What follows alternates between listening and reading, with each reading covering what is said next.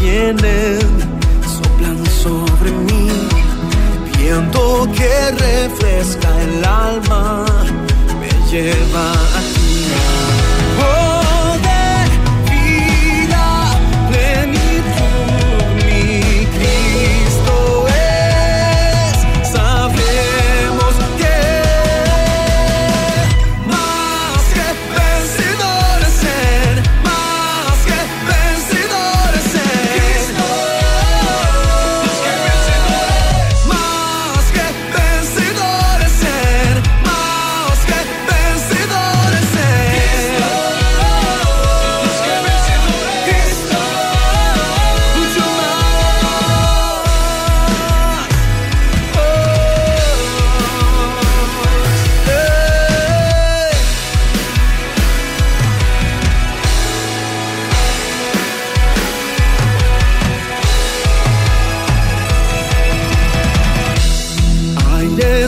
Gusto saludarles a todos. Bienvenidos a una edición más de Fe Práctica. Aquí ya estamos arrancando. Y el pastor Emilio Agüero que ya me acompaña. ¿Qué tal, pastor Emilio? ¿Cómo está Liceo? Dios te bendiga. Saludo a toda la numerosa audiencia. Sí, ya se están enganchando la gente aquí en radio, pero también en las redes sociales. Estamos en Facebook de Obedira y también usted en sus redes sociales. Está en Instagram, ¿verdad? Estoy en Instagram. Justo ahora me dice que ahora retomó porque la conexión no era buena, pero estoy en Instagram, arroba Milagro Skype. Ya. Eh, ¿Qué tal, le? ¿Bien? Bien, gracias a Dios. Linda tarde, calurosa, calurosa tarde. Calurosa tarde, Sí. crudo otoño paraguayo. sí. Pero bueno, es lo que nos está tocando. Vos sabés que años anteriores yo suelo fijarme, pues me gusta la temporada otoño-invierno a mí, ¿verdad? Mm, Y generalmente los otoños caen así, con un fresquito, una lluvia. Sí, generalmente. verdad, generalmente así, casi lo del 21. Sí. Y esta vuelta no, y los próximos días aparentemente no va a haber Sí. baja temperatura. 35 grados me meté, 22, 23 me- lo no, mínimo. esto es atípico, che. Te cuento que ahora estamos a 38, casi 39 de sensación térmica. 38.5 sensación térmica. Yo, o sea que a mí me gusta más el invierno que el verano. che, Bueno. El verano, nuestro verano es terrible. A mí no me gusta el invierno, invierno. No, tampoco, es invierno, allá- así que pela, no, pero sí. nosotros no tenemos ese tipo de invierno. Sí, a mí me gusta el 10 15, días al año hace frío, en serio. 15 días al año. 20 grados. No, pues eso no es invierno, eso es un clima agradable. Sí, en otros países eso es un calorazo ya.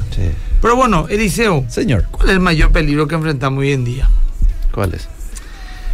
Eh, te lo voy a decir ahora. Quiero analizar contigo y con la audiencia. Mm. Sí. Este es un mensaje que preparé ya hace un tiempo atrás. Eh, está la igle- el, el mensaje en Emilia Boro Prédica en YouTube. Ah, Pero quiero compartir con la audiencia. bueno. Y primero te quiero hacer una analogía. Mm, Así cuando, así como cuando el cuerpo no funciona bien, su sistema inmunológico, Eliseo, mm, está expuesto a cientos de enfermedades. mm. Y la peor enfermedad que puede tener un ser humano es un fallo en su sistema inmunológico. Una Ujú. gripe le puede matar, ¿verdad? Sí. Eh, puede agarrar cientos de enfermedades y ser mortal, enfermedades que no curaríamos solos en una cuestión de días. Mm, Eh, pero cuando el sistema inmunológico de una persona falla, mm. está expuesto a todo tipo de enfermedades. Así también podemos llevar esta analogía a la iglesia, a la persona, a la sociedad. Mm, Cuando le está fallando a una sociedad o a una iglesia su sistema inmunológico en general, está expuesta a enfermedades que le van a llevar a la misma muerte. ¿Cuál sería el sistema inmunológico espiritual de una persona o de una congregación, una iglesia? mm. ¿Cuál es? ¿Y su relación con Dios, lo que tiene que ver con lo espiritual? Sería que pierda la capacidad de discernimiento. ¿Me explico? O sea que perder esa capacidad sería igual a tener un fallo en el sistema inmunológico. Mm. Porque cuando perdemos la capacidad de discernir la verdad del error Mm. Y no reconocer el engaño que se está desviando sutilmente Está hacia otro susceptible a lado, todo. está susceptible a todo. El relativismo, que una vez que entre eh, da a luz el liberalismo, Mm. el pragmatismo, el secularismo, el humanismo, Mm. ideas extrañas y de Cristo, ideas extrañas a su misión, a su mensaje, tiene el potencial de causar un severo daño a la iglesia, ya que la Biblia dice, Eliseo, que la iglesia es columna y baluarte la verdad. Y no podemos perder el discernimiento ni la capacidad de distinguir la verdad del error, por sutil que sea. Mm. Ese peligro, Eliseo, Mm. que puede matar la iglesia, hay que combatirla de una manera. Mm. ¿Cómo? Poniendo en orden. El, la falta de discernimiento es equivalente a perder el sistema inmunológico. Si no tenemos la capacidad de distinguir la verdad del error, tenemos que activar de vuelta el discernimiento. ¿Cómo?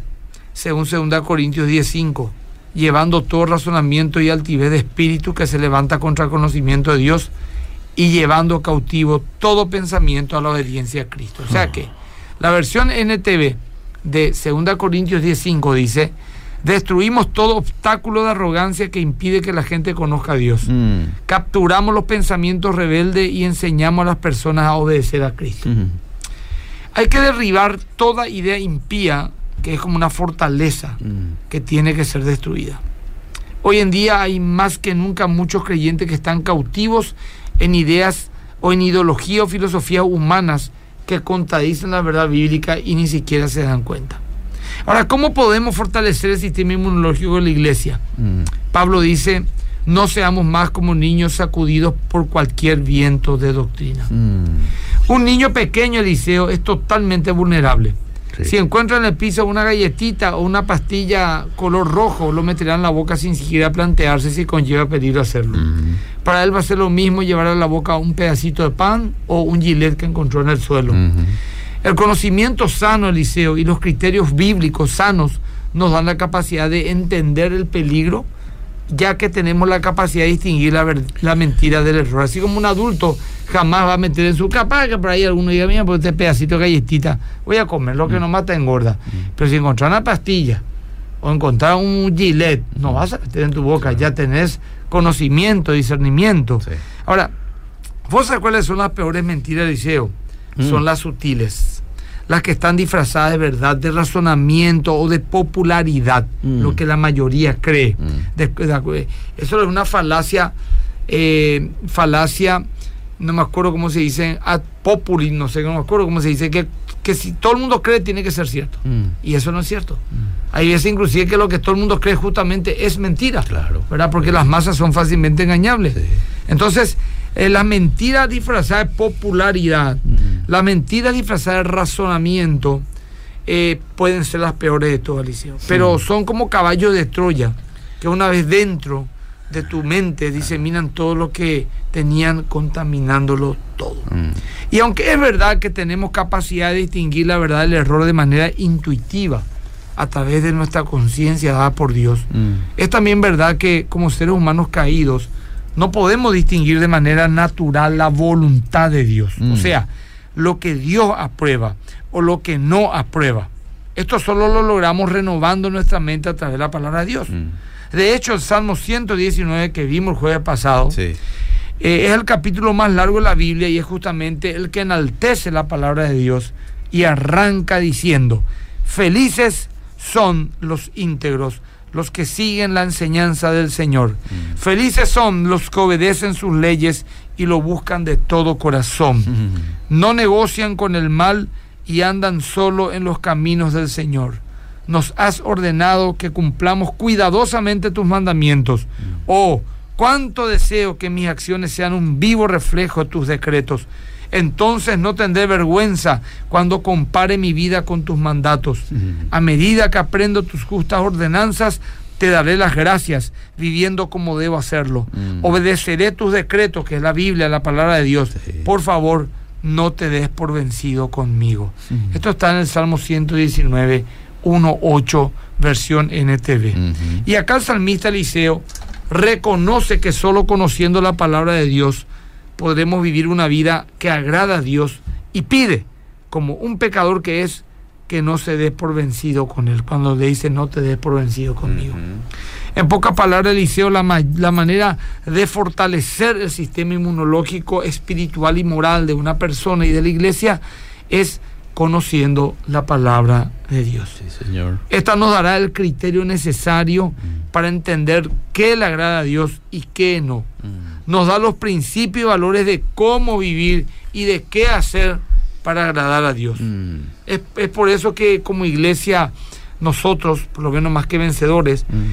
y seguramente muchas iglesias más, ofrecemos cursos e insistimos en que los miembros estudien sistemáticamente la escritura del liceo Mm. para tener una fe y un criterio sólido a la hora de vivir y defender los principios bíblicos. De hecho, el liceo, tengo la bendición de que unos 500 alumnos me esperan en Más que Vencedores a las siete y media y soy solamente uno de varios profesores de distintos números de personas, Mm. de 30, de 40, de 80, de 10, Mm. que en distintos días de horario estamos enseñando la Biblia en la iglesia y solamente en la central hay más de mil personas Qué que bueno. están estudiando la Biblia y la iglesia hijas también. Así que estamos contentos por esa conciencia que hemos creado Mm. de que la gente vaya no solamente para un curso motivacional o un curso de principio, ya sea matrimonio, cosas que son muy importantes, Mm. pero no, por ejemplo, el estudio sistemático de la escritura. Mm. Sí, señor. También enfrentamos otro peligro, Eliseo, y que está causando estrago a la sociedad. El mayor peligro de la sociedad hoy en día es el relativismo moral Mm. y el ataque a la familia bíblica. Sí. Ese es el otro mayor peligro que enfrentamos. Mm. El posmodernismo liceo nos dice que todo es relativo Mm. y que no hay verdad absoluta. Y habíamos dicho que esto es un peligro porque no nos da la capacidad de distinguir la verdad del error. Todo puede dar lo mismo si no hay verdad en sí misma. Si todo es verdad o todo es mentira. Depende del criterio de cada uno. ¿Qué importa la verdad? Sí. Una mujer llamada Mary Eberstadt escribió un libro que se llama ¿Cómo el mundo occidental perdió a Dios? Mm. ¿Te diste cuenta el nivel de secularidad que estamos viviendo hace Sí. 60 años? Sí. Ella dice que Occidente perdió Mm. eh, a Dios cuando perdió la familia. Mm. Porque es la familia el principal conductor cultural que transmite a la siguiente generación la fe en Dios. Entonces, la idea actual es que no hay diferencia entre el hombre y la mujer, que no hay diferencia de roles, que uno de los padres no son necesarios para la crianza de un niño, Mm. o que dos personas del mismo sexo pueden ser padres de un niño, o tres, Mm. incluso más, como en Canadá, que hace poco la Corte aprobó que un niño puede tener hasta cuatro padres. La pregunta es, ¿cómo se podrá transmitir los valores bíblicos sanos a niños que son criados en esos tipos de familias o asociaciones de personas, como se le llama ahora? Asociaciones de personas. Mm.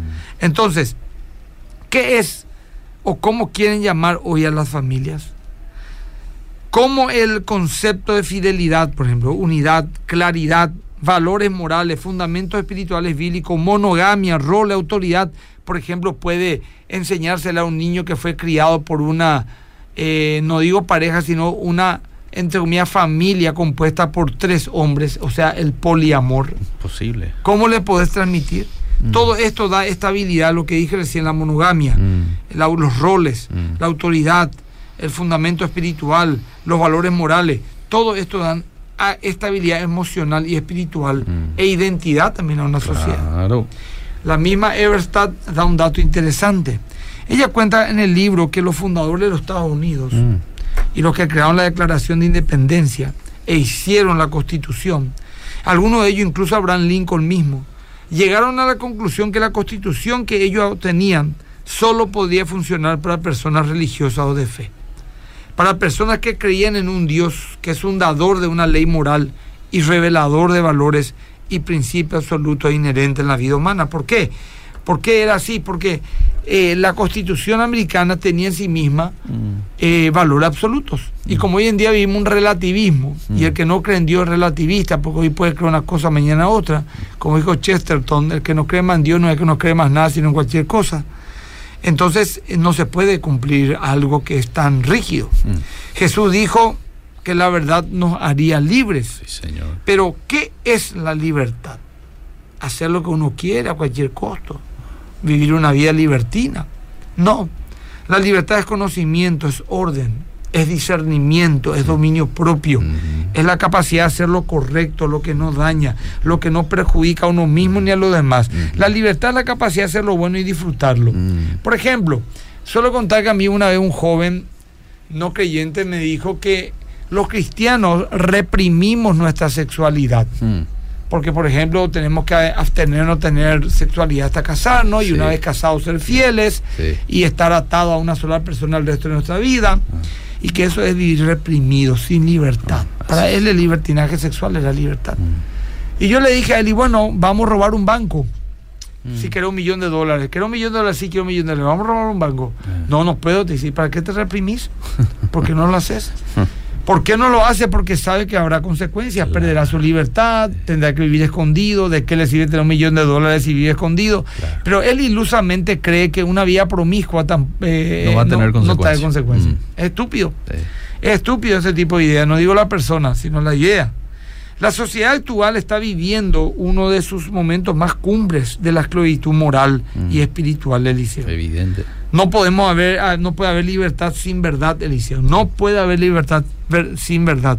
O como hoy la verdad ya no existe, sino que es subjetiva, cada quien traza su propia verdad. Vivimos en un tiempo de gran confusión y esclavitud. Mm. Occidente perdió la capacidad de discernir lo bueno de lo malo. Mm. Todo vale.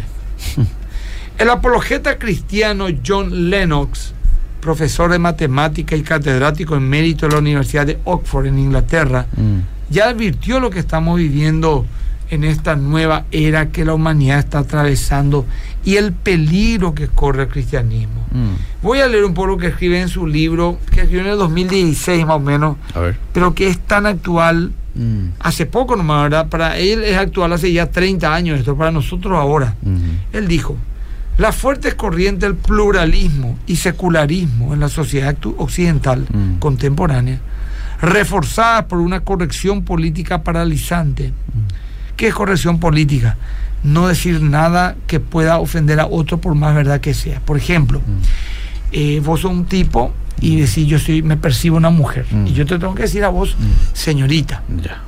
Ah. eh, a vos, al Liceo Claro, señorita. claro, para no ofenderle tipo, a exacto. Entonces, eh, yo sé que vos no sos mujer, que sos. Ah. Pero por no ofenderte y porque la gente no se ofenda y para que sea aceptado y para que no se, nomás se enojen conmigo referentes del, de las artes, referentes intelectuales, referentes de la política, referentes del periodismo, les tengo que decir, señorita Licea, eh, bella dama, ¿cómo está? ¿Verdad? ah, ¿Entendés? ah. Y, y totalmente estúpido, ¿verdad? Sí. No, no tiene...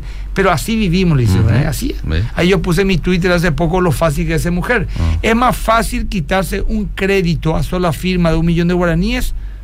Es más fácil ser mujer que, quitar- que quitarse un, Un crédito. un crédito a sola firma un millón de guaraníes. Mm. Porque vos te tenés que ir nomás al juzgado, Mm. presentar tu cédula, no en Mm. Paraguay, en España. Mm. Un abogado hizo eso. Sí. Y decir, quiero ser mujer.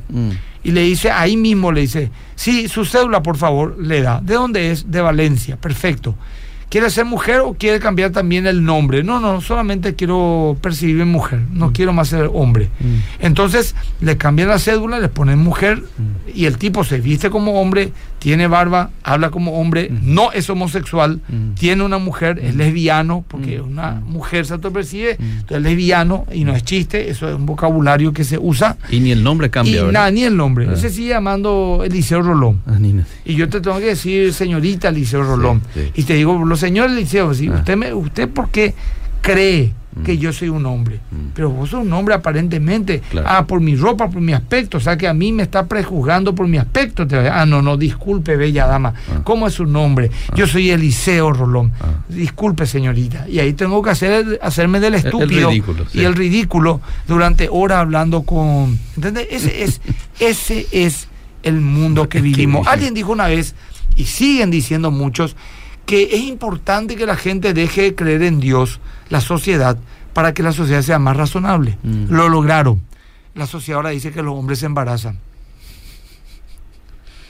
Bueno, continuamos. Hablé, reforzada por una corrección política paralizante. ¿Por qué paralizante? Pues te paraliza, Liceo, ya no podemos ni hablar. Claro.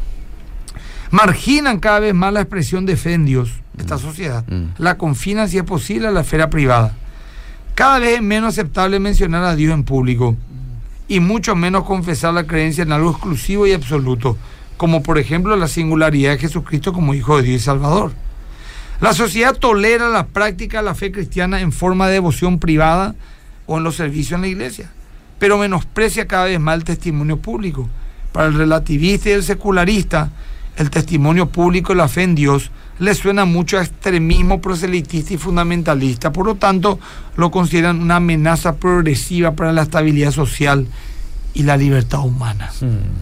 Tremendo, Liceo. ¿eh? Impresionante. Bueno, eh, no sé qué hora tenemos. Unos minutos más me da para. Oh, léenos una pregunta, Liceo. Vamos, si querés, un poquito más. Ya leo. Bueno, dice. Acá también en mi Instagram me están escribiendo. Hay varios Desde agradeciendo. Guatemala me escribe Mira. Jorge eh, Sánchez, ¿vos sos guatemalteco o son paraguayos en Guatemala? Contamos un poco. Desde Buenos Aires también. Paola Jarita dice saludos desde Piribebuy. Ojalá alguna vez tengamos el privilegio de su visita, pastor, por acá. ¿Por qué no? Escuchando el programa, que Dios les bendiga, dice Carlos Javier. Saludos de Clorinda. El 16 de abril, domingo de tarde, voy a estar en el culto más que de Clorinda. Ah, mira. En tres semanas. Compartimos en el devocional con los chicos Proverbios 29, 18. Sin profecía el pueblo se desenfrena, pero el que guarda la ley es bienaventurado. Saludos, pastor. Siempre edificante, dice Oscar Acosta. Eh, ¿Tiene algún costo el curso del pastor? Dice Charlie. No, no, eh, solamente un material que vale 20 mil, pero sinceramente estamos muy enfocados en, En los miembros. miembros de Sí. iglesia, porque por el tema de espacio, Eliseo. Mm, sí, Fíjate sí. que solamente yo tengo unos 500, ¿verdad? Mm. Saludos de Perú, me dicen, voy a estar en Perú si Dios permite en julio. Vivo en Guatemala, dice este muchacho, sí, me imagino que vive en Guatemala, por eso me envía saludos de Guatemala. Lo que quiero saber si soy guatemalteco o soy paraguayo. ¿Qué opina del señor de más de 60 años? que- Saludos a Yanni Bueno, saludos, gente, saludos. Este domingo seguí con la trama de David, pastor. No, estaba eh, predicando de Daniel. Este domingo, a lo mejor, Ah. voy a predicar sobre la importancia del día del Señor, de congregarse los domingos. Ah, muy bien. Más de que de congregarse, lo que significa el domingo. Mm, Vamos a ver qué sale. interesante, Vamos qué interesante.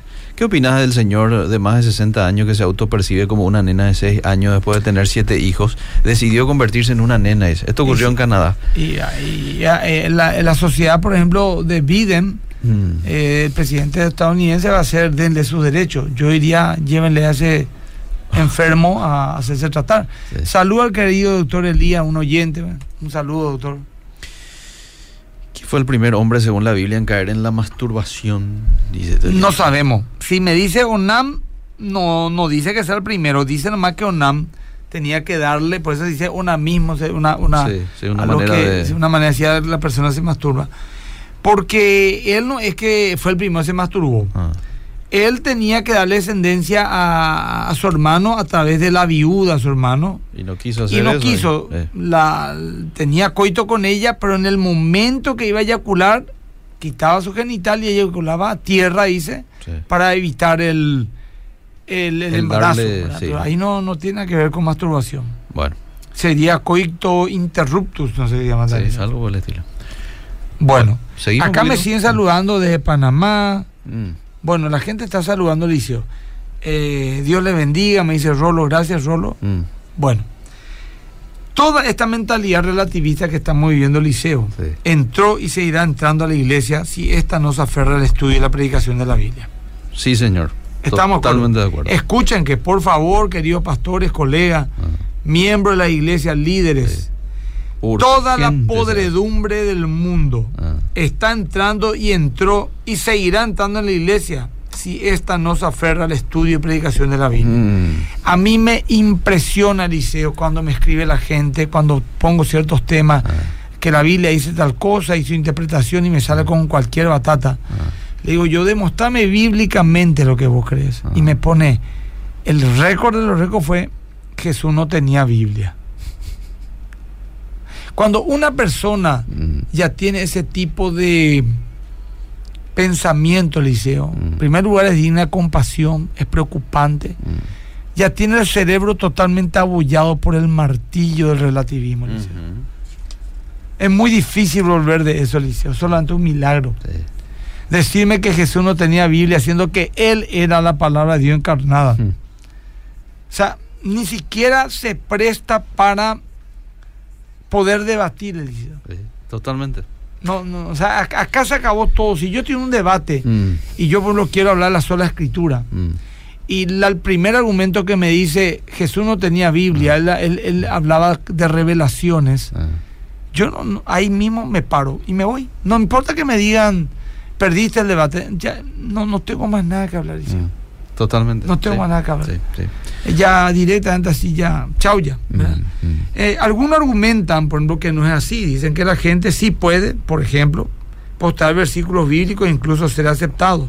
¿verdad? Por ejemplo, eh, ¿Por qué yo digo que la gente está enemistada con Dios? No solamente porque dice la Biblia, sino por la reacción que hay de la gente cuando se va a hablar de Dios. Mm. Inclusive en un país cristiano, católico, apostólico, romano, evangélico, un 10% como lo que tenemos.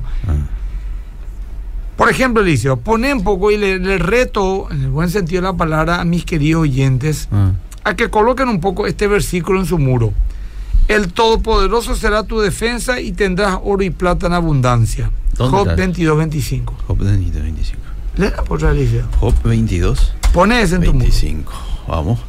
Dice Job 22, 25. El Todopoderoso será tu defensa y tendrás plata en abundancia, dice. Sí. Eh, un versión. poco eso. Ah. Hasta un ateo te va a decir amén. Y vos si viste que la gente acepta, sí acepta, pero pone un poco Juan 3.36, Eliseo. Vamos a ver. Juan 3.36 pone. A ver, un ratito acá. Juan capítulo 3, 3:36. versículo 36 dice, el que cree en el Hijo tiene vida eterna, pero el que rehúsa creer en el Hijo no verá la vida, sino que la ira de Dios está sobre él. ¿Cómo bebón de mitad ibas a colocar eso en tu muro? Tu tío no cree en Dios y él te crió a vos de chiquitito, de ingrato. Encima que te ayudó, él se va igual al infierno porque no cree en Jesús, pico. De taburón. Eh, cabe macanada. Va, El que tiene a Cristo tiene la vida que no tiene a Cristo. Y los musulmanes, ¿eh? y los budistas, ¿eh? y la gente que no cree en Dios y es mucho más buena que muchos creyentes. ¿Cómo tan mal? Eso que tiene una mente estrecha. Tiene que ser más amplio. Los buenos se van al cielo y para eso hay que hacer buenas cosas. Eh, demasiado fácil. Entonces yo creo que soy medio al cielo. Y, y eso es que se hace todo bien las cosas como muchos y no se van al cielo guau, porque no creen en Jesús nomás, veo. Pero qué justo que es tu Dios. Ese es el argumento. Ahora, un día Eliseo vos decís, Mm, no tengo ni un problema. mm, Y quiero problema. mm, Yo te recomiendo que hagas esto. Agarra Twitter, Mm. especialmente Twitter, mm. y pone Efesios 5.22. A ver, vamos a ver vos, Efesios 5.22 ya. Ah, Ahí vas a desatar el mismo infierno, Eliseo. Ya que entramos en Si te problemas. animas, métete. A ver, 5.22 dice, aníndate. Yocato. Las casadas estén sujetas a sus propios maridos como al Señor. Opama. Porque el marido, vamos a agregar Ah, no, 23, eh, porque el marido mamá- mm, bueno. es cabeza de la mujer. Y te quedas ahí. No, Después sí, así como Cristo es cabeza de la iglesia. Eh, a ver qué te dicen las feministas. O las cristianas. Ahí sí. O las corintianas, mejor dicho. Ahora, pone este, por ejemplo, Liceo, en el chat de EXA de tu colegio. Eh, Eh, los adúlteros no heredarán el reino de Dios. sí. 140 integrantes están en el EXA de tu colegio. Mm. Es muy. Mm. Bueno. Por ejemplo, Jesús no era como vos sos. Vos sos un estrecho. Vos sos una persona cuadrada. Jesús nunca juzgó a nadie. Él nos daba libertad. Él es puro amor. Bueno, es cierto. Y léele entonces Lucas 11:23. A ver, voy rápido a Lucas 11.23. Acá está medio lentito, eh. Mm. 11.23.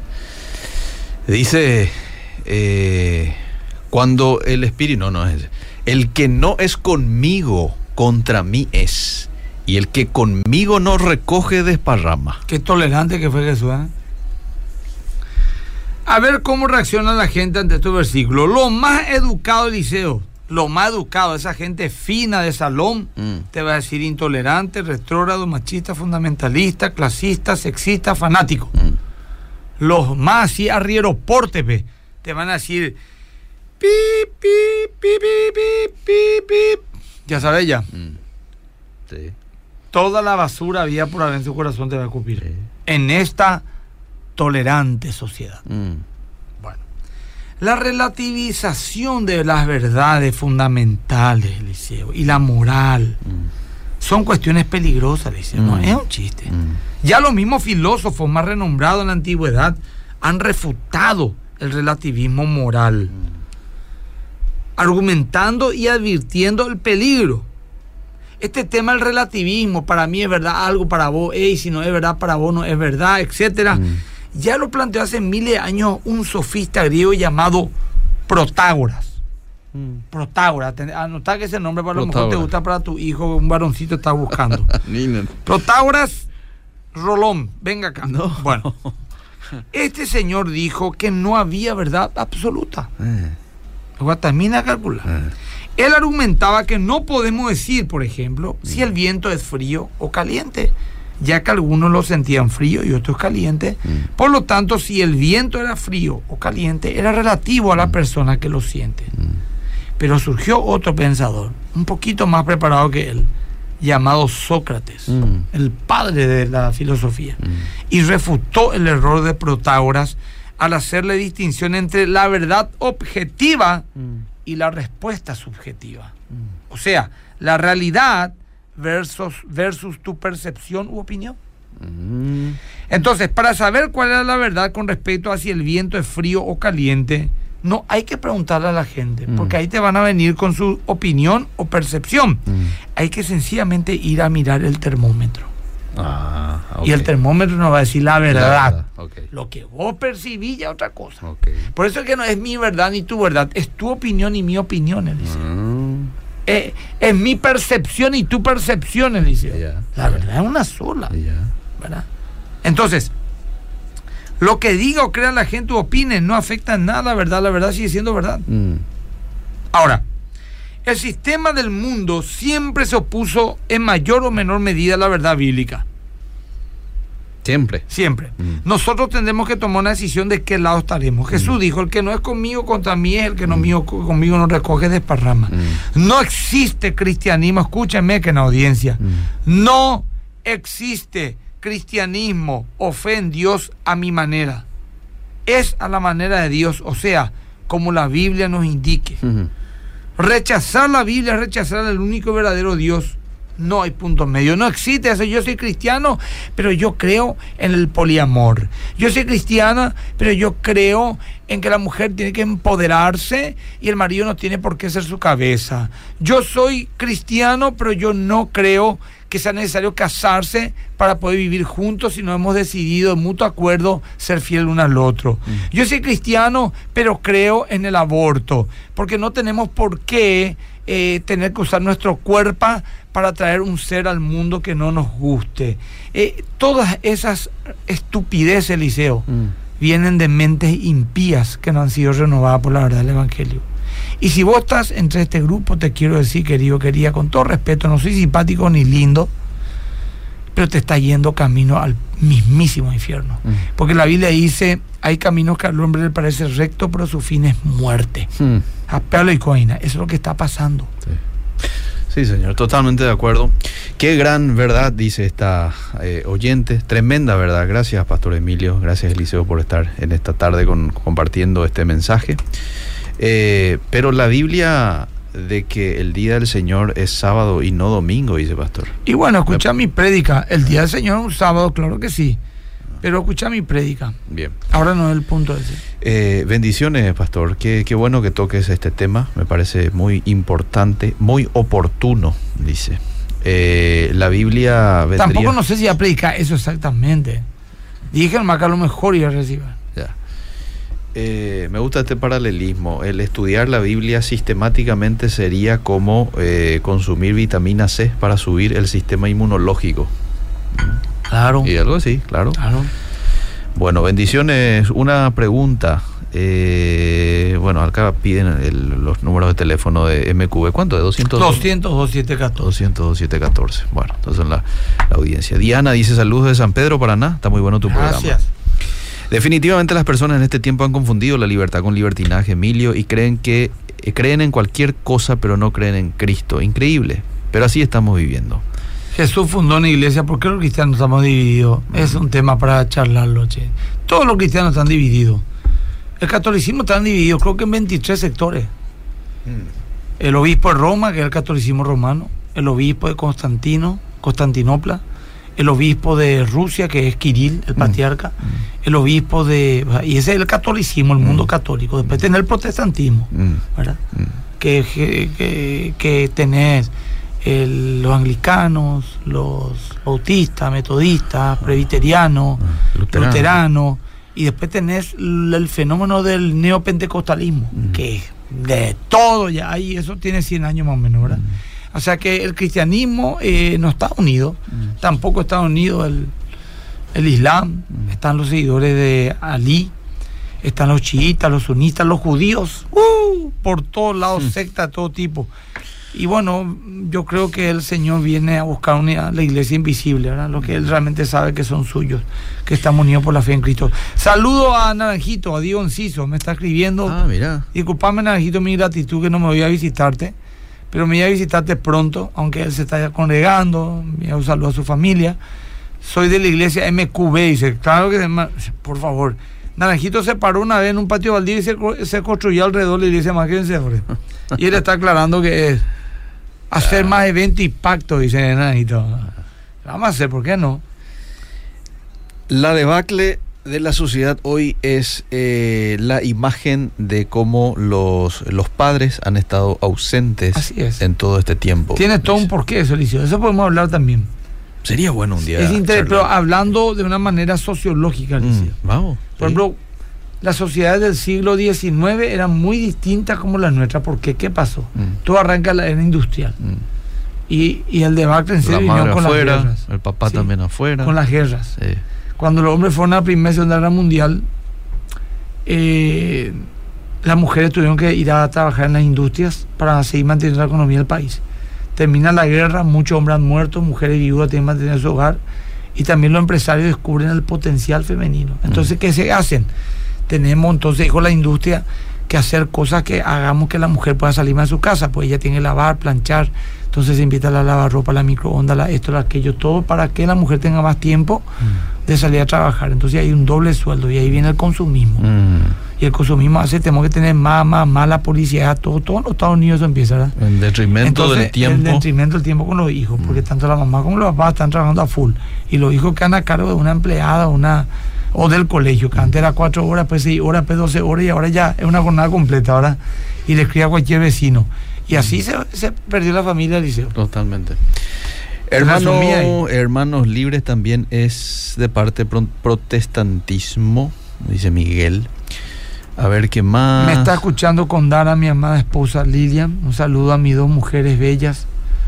A Dara, mi princesa, que se va a bautizar este sábado. Ah, mira, qué bueno. Sí, ya se bautizaron. Pero estos días hubo, Ayer se en Emilio y Lucas. Sí, sí, sí. sí. Y, y mi esposa ahí que me está saludando. Qué bueno. Eh, Lili Cabañas también saluda. Hay tanta sabiduría del pastor cuando predica. Eh, yo ya digo, ¿qué me va a decir hoy? Eh, mira, vos, qué bueno así. Acá Is-. Isabel dice saludos, eh, tus Mm. oyentes Marco y Sandra, gracias, le envío saludos. Dice, por favor, envíen un saludo a nuestro hijo Benjamín Almada, mañana cumple 10 añitos, fuerza Benjamín, Eh, Dios te bendiga, excelente querido pastor, gracias por tu enseñanza, siempre amo MQB, está atento a Abel Quiñones, y también está atento a Abel Quiñones, Dios mío, qué de terror Abel Quiñones ya. Hay ubicarle urgente el tipo ya. Margarita dice saludos desde Pilar. Felipe dice soy Felipe de Lambaré, está buenísimo tu programa. Gracias, Gracias. Pastor, por traer este tipo de enseñanzas, me toca mucho. Mabel dice gracias por tocar una vez más desde muy temprana edad. Hay que enseñar a nuestros hijos sobre esta locura. Así mismo. Eh, Acá mi morena Dara me pone te amo papi. Qué lindo. Qué mensaje maravilloso. La nena es otra cosa ya. Sí, qué lindo. Eh, a ver qué más hay por acá. ¿El WhatsApp? Voy al WhatsApp. Sí, ¿quieres un anda, pues.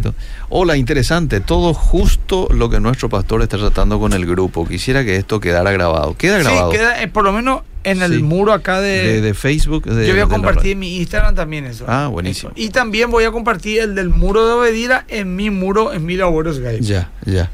Dice que cada jueves ellos vuelven a escuchar la enseñanza en el grupo de varones. Qué, Qué, bueno. lindo esto. ¿De qué iglesia son o dónde son? No, ¿O no. es una- un grupo areño de más que vencedores? No me dice. A ver si me Contame puede ambos, por favor. dar ese dato, oyente. Eh, ok, ok, dice. Bueno. ¿De qué iglesia nos escuchas? O, o sos. Bendiciones, pastor, gracias. Un fuerte abrazo para vos. ¿Cómo es para ser miembro de la iglesia más que vencedora? Me interesa. Bueno, Acá Iván Jiménez, bueno. Hay- Yo, mira, Iván Jiménez, que me no voy a nombrar nada, pero yo no tengo el mismo concepto tuyo, Iván. Eh, pedirle un poco que te enseñe su doctrina. Para mí una iglesia Es una iglesia que tiene muchas tradiciones un poco rígidas, Mm. pero no me parece una iglesia que no sea bíblica. Y no nombro la iglesia para no crear polémica. Acá Bien. no me está diciendo. Bien. Desde Benjamín Acebal es el, el oyente. Ahí va la iglesia. Benjamín Acebal. Bueno, Emilio, un fuerte abrazo. Siempre oro por vos. ¿Quién Que, es? que Dios bendiga tu ministerio, dice este oyente.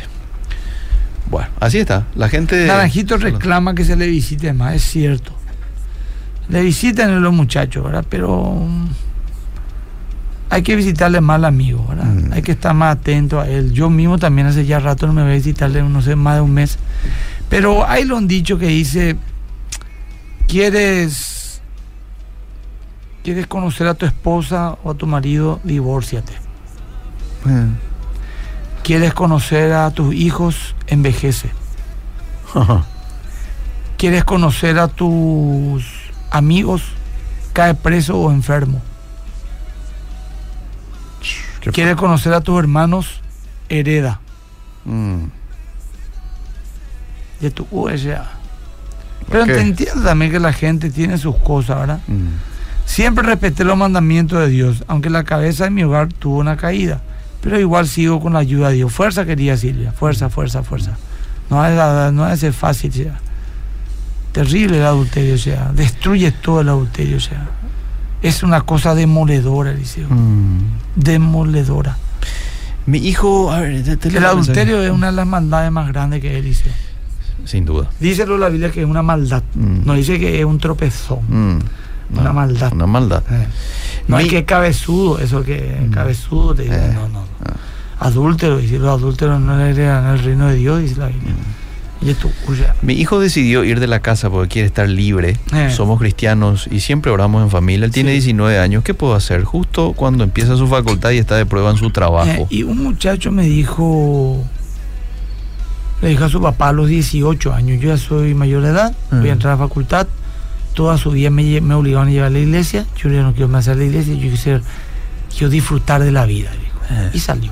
Ah. Ojo, ay, guapo, trabajó, estudió, ingresó en una universidad, pero al poco tiempo empezó a tener una vida libertina sexualmente. Mm. Y se le embaraza a una chica a quien se enamoró. Mm. Eh, la- los padres de la chica no quisieron saber nada del tipo. Y meses lidiando con ese tema, él pierde sus estudios y la hija da, eh, la mujer, esta, la, la noviecita da a luz y los padres le pueden ver a su hijo. Entonces el tipo entra en una depresión, se empieza a meter en los vicios, dejó ya su estudio y empieza a tener problemas en su trabajo. Mm. Como dos años después él ya era adicto a las drogas, ya no estudiaba, no le veía a su hijo, no trabajaba, tenía 21 años de edad, estaba deprimido. Mi pregunta es, ¿eso es disfrutar la vida? Absoluto. En absoluto. Acá me preguntan, ¿es maldito o maldita la persona que comete adulterio? Yo, yo diría que eh, está bajo maldición. No, no, no, me, ya- no me atrevería a decirle que es un maldito, una maldita, una adúltera, un adúltero, porque el Señor no le llamó así a Adán y Eva. Le llamó, la tierra sea maldecida, le maldició, le maldició, le maldijo a la serpiente, pero no a Adán y Eva. Así que hay que tener cuidado con, con no emitir ese tipo de, de epítetos hacia una persona que cayó o que está en esa situación. ¿Tenés cápsula? Ten- tenemos una adelante. Sí, vamos a ver qué hay adelante. Vamos. sí, por favor. disfrazamos nuestras oraciones de falsa espiritualidad y ni pedimos con fe o no pedimos lo que necesitamos. Pregunto. Y te pregunta hoy, la Biblia responde, ¿hay algo difícil para Dios? El Lucas responde, porque para Dios nada es imposible. Más que vencedores, domingo a las 10, solo aquí, 13, siempre conectados. Tremenda tema. prédica del, Sí. del pastor Adolfo Agüero a las 10 de la mañana el domingo Este domingo. sobre la oración. Excelente. Bueno, Bueno, y el sábado, como el de fundamento costumbre, 8 de la mañana. 8 de la mañana. Bueno, y acá mi Instagram dejo arroba mil euros Skype. Eh, entro ahora mismo y esto queda, pues mucha gente está notando ahora. Sí. Queda guardado. Sí. Dios le bendiga a todos. Gracias, pastor.